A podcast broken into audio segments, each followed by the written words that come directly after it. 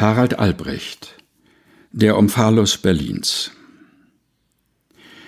Zwei Springerspiel im Nachzug heißt Augen auf A.D. 2006. Wir sehen eine Raumzeitpartie mit preußischer Eröffnung. Der König steht in einer Kammer, dann saß das Volk in seiner und dann Aspest in aller Ohren. Die feuerfeste Faserei des Herrn der Wanzen. Nun kann der Herr der Fliegen mit dem der Wanzen tanzen, wie der über den Herrn der Flieger siegen. Und also endet die Partie. Remis.